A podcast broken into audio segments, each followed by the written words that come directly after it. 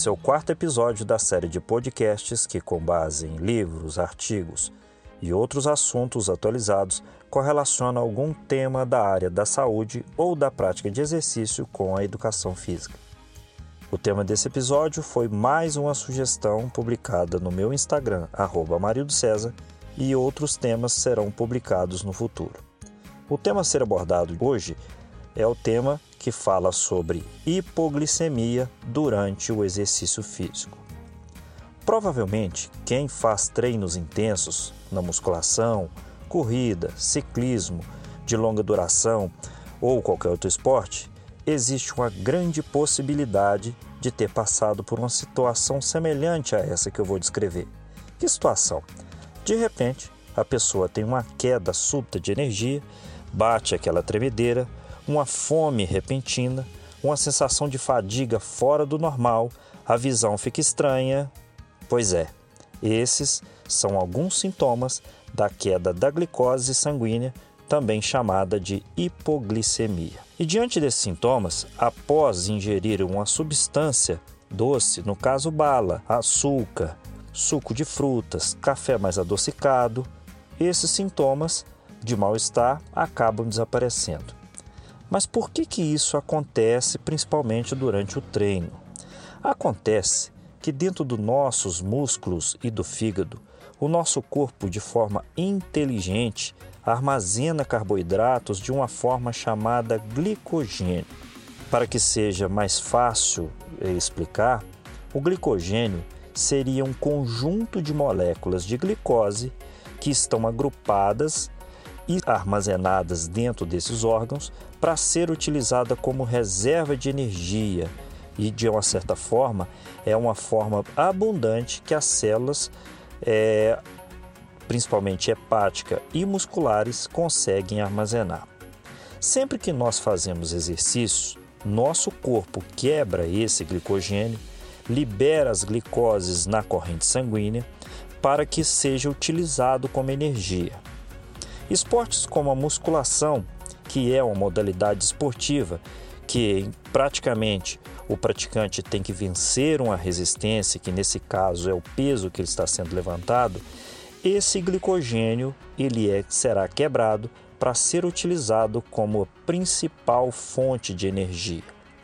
Outra coisa importante é que todo e que todos deveriam saber é que quanto mais intenso for o esporte, no caso a musculação, ou quanto mais tempo durar uma sessão de treino, estamos falando aqui, por exemplo, de uma sessão de ciclismo que pode durar 5, 6 horas, né? O corpo mais utilizará dessa fonte de energia, claro, dentre outras também. E é lógico, né, que se eu gasto esse glicogênio, quanto tempo será necessário para que o meu corpo possa reconstituir essas reservas de energia? Isso pode levar até 72 horas, dependendo da intensidade e da duração do exercício. E se vocês estão acompanhando esse raciocínio, vocês darão razão quando eu ressaltar a importância de um nutricionista trabalhar em conjunto com um profissional de educação física. Sabe por quê? Porque tem pessoas que fazem dieta por conta própria, treinam sem orientação, e julgam que sabem dosar a intensidade e a duração do exercício, não ingerem quantidades suficientes de nutrientes, além de não descansarem de acordo com os objetivos do esporte. E é claro né, que diante desse cenário ficarão propícias para que aconteça um evento, esse evento chamado hipoglicemia, lá no meio do treino. E aí aquela, aquele treino no dia já ficou perdido, né? Eles reclamam, por exemplo, que o treino não rendeu. E é outra coisa que sem falar também nos prejuízos associados à manutenção da saúde. Quero um exemplo? Pessoas que por conta própria cortam carboidrato para emagrecer ou é, ao mesmo tempo querem melhorar o, o tempo de corrida, não, isso vai dar problema, porque não tem lógica. Se a pessoa cortou energia para emagrecer, ele não vai render no treino. É, então pode começar a piorar exatamente todo o, o, o, planejamento. E se, por exemplo, o treinador não ficar ciente desse cenário, ele vai começar a pensar o que está acontecendo com essa pessoa, né? Outro exemplo, por exemplo, de, uma, de uma situação bem comum é quando se treina os membros inferiores na musculação, né? Por exemplo, vários dias da semana. Então treina lá perna segunda, né? Treina, aliás, os membros inferiores na segunda, treina membros inferiores na terça, para aqueles que pretendem, por exemplo, é, promover hipertrofia, tá? Porque é, outros esportes, é claro, se você corre, você vai ter que utilizar a sua perna, né, seus membros inferiores, vários dias da semana para você baixar o seu tempo. Nós vamos falar na musculação que tem propósito de é, ganho muscular. Então, se você treina vários dias na semana, alimenta mal e não descansa, isso é claro que diante de uma situação pode ser um cenário propício para também acontecer esses mal-estar do próprio treino, né? Bom, então o que que acontece? As pessoas desesperadas para emagrecer cortam carboidrato por conta própria, treinam muitas horas por dia sem ter alimentado, não descansam. E aí, como que vai acontecer para o glicogênio restaurar? Ele precisa de tempo, lembra daquela regra de até 72 horas, né? Então, ok. O que, que o nutricionista irá fazer em parceria com seu cliente, com o profissional de educação física?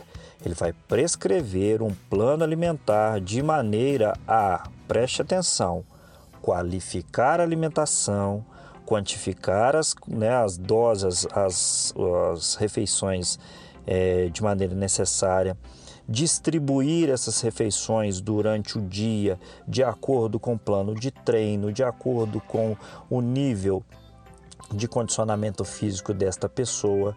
Enfim, uma série de decisões tem que ser tomadas para que isso seja correto. Aí é claro, ele vai também escolher todos os nutrientes necessários, nesse caso, os carboidratos que devem ser consumidos em quantidades adequadas antes do treino, durante o treino, quando for o caso é, de algum treino que vai, vai acontecer, vai durar por várias horas e, é claro, vai respeitar ali a necessidade de cada esporte, de cada pessoa. Então, enfim, dentro do checklist das, das questões que devem ser respondidas para prescrição do treino ou da alimentação, é um caminho que só os profissionais da área têm condições de fazer isso.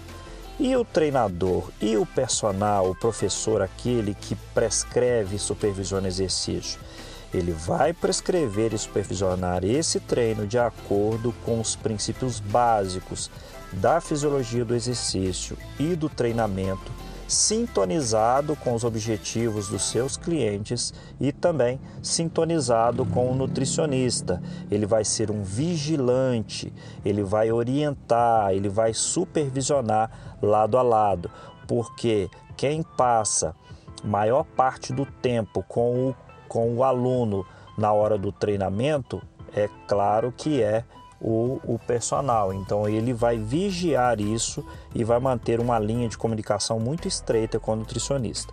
E é lógico, se ele vai prescrever, ele vai conceder um tempo de recuperação para que aquela pessoa possa restaurar as suas reservas energéticas e não acontecer um, um evento desse de hipoglicemia, a pessoa passar mal e ter que sair para o pronto-socorro, enfim, para a coisa fluir totalmente, né?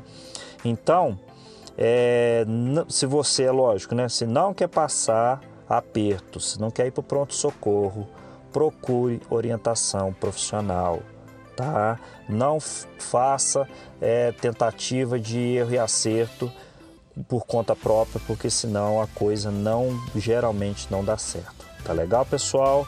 Bom, por hoje é só. Mais obrigado muito mais uma vez para as pessoas que me acompanham pela audiência. Me sigam nas redes sociais, lá é só procurar Marildo César no Facebook, no Instagram, no YouTube, no LinkedIn. Me procurou, tô lá, né? No Twitter, ok? Valeu, pessoal. Obrigado. Até o próximo podcast. Fiquem com Deus.